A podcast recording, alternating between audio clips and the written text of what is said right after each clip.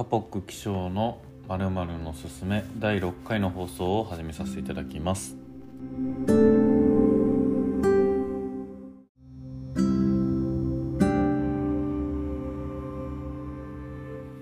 はい、えー、ちょっとですね今日は余談から入ろうと思うんですけれども、えー、本日ですね1月15日、えー、から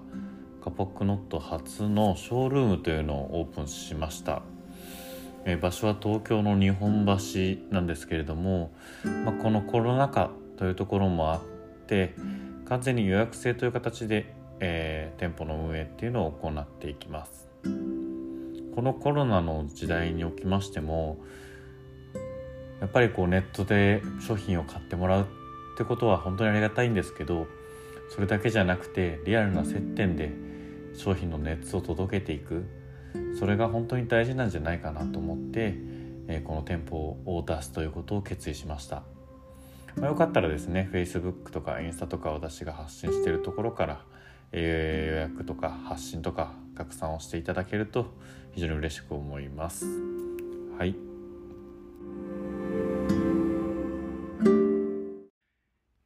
はい、えー、今回はですね何をおすすめしようかなと思っていろいろ考えていたんですけど、えっと今回はですねナルバリッチという、えー、バンドの紹介をさせていただきたいなと思います。えっとナルバリッチというのはですねまあ今曲が後ろで流れているようでも流れてて曲でもあるんですけど、まあ、その中でも僕が一番好きな曲ライフっていう曲を今流しながら喋らせてもらってます。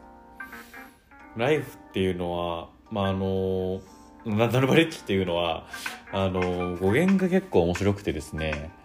あの、ミスター・チルドレンみたいな感じで、こう、相反する言葉を使ってるっていうところが語源らしいんですね。で、何が相反する言葉なのかっていうと、なる、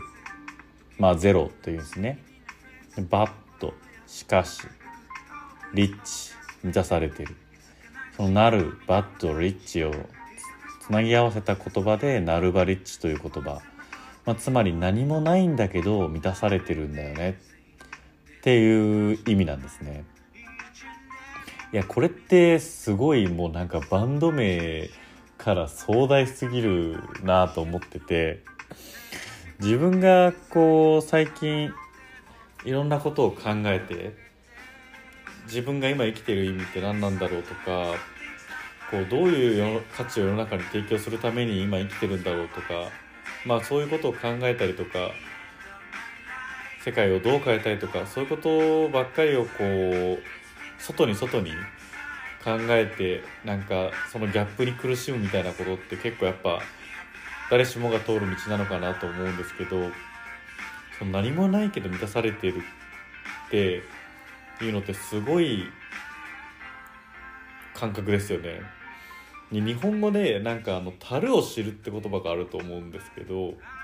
あれすごいなと思っててこれで足りてるってことを知ってるってすごいことなんですよね。まあ、要は資本主義の社会の中って消費をし続けることで経済を回そうっていう考え方なので樽を知っちゃったら回んないんですよでもそれは日本語としてあって今の現代にも受け継がれてる言葉でもある。でまあちょっとこの僕が好きな「ナルガリッチ」っていうバンドは何もないけど満たされているってことを言っている。そういう世界を目指すためにじゃあ資本主義を否定しきらずにどういうことを自分たちが提供していくのかっていうのがまあ今の僕たちにしか挑戦できないことだしかつそこをちゃんとやらないと次の世代につながっていかないっていうところで非常に時代の大きな転換期に自分たちが生きてるんだなと。でなんか瞑想とか僕も最近ちょっとハマるようになってきてやってみたりしてるとちょっとやっぱりこう何もないけど満たされてるとかあの自分がこのままでいいんだよとかそういう樽を知る何もないけど満たされてるそういう感覚自体今ある状態を認めてあげるということもすごい大事なんだってことを感じさせられてなんかすごいいいなって思ってるんですよね。この「ライフっていう曲が僕は本当に好きで正直なんかあの歌詞の意味とか全然分からずに言ってるんですけどでもこの曲調とアルバレッチのバンド名と発信したいエピソードとかっていうところからおすすめしています。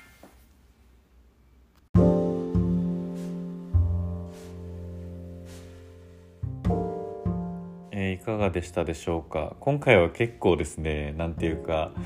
えー、精神的なまあ言い方的には難しいですけどスピリチュアルとか言ったりもしますがこうちょっと精神的なところの話をしていたのでちょっと分かりにくかったかもしれないんですけれども「まあ、樽を知る」っていう言葉が僕は結構好きでそことそのナルバリッチのバンド名っていうところが結構なんかこうクロスしてくるなっていう感じとかをまあ現代のこの資本主義社会の中で感じるっていうのはなんかすごい意味のあることなんじゃないかなというふうに思っててなんかそんなことを喋りたいなって急に思ったんですよね。まあ自分の中で実は大きな転機があってまあ、大切な人がちょっとあのー、亡くなってしまったっていうのが今ちょっとあったんですけどだからこそ何て言うんですかね。えっ、とちゃんと今感じたことを言葉に残して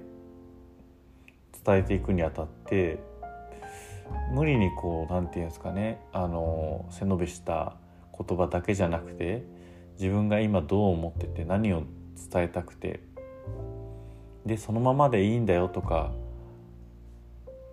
自分のやってることはそのまま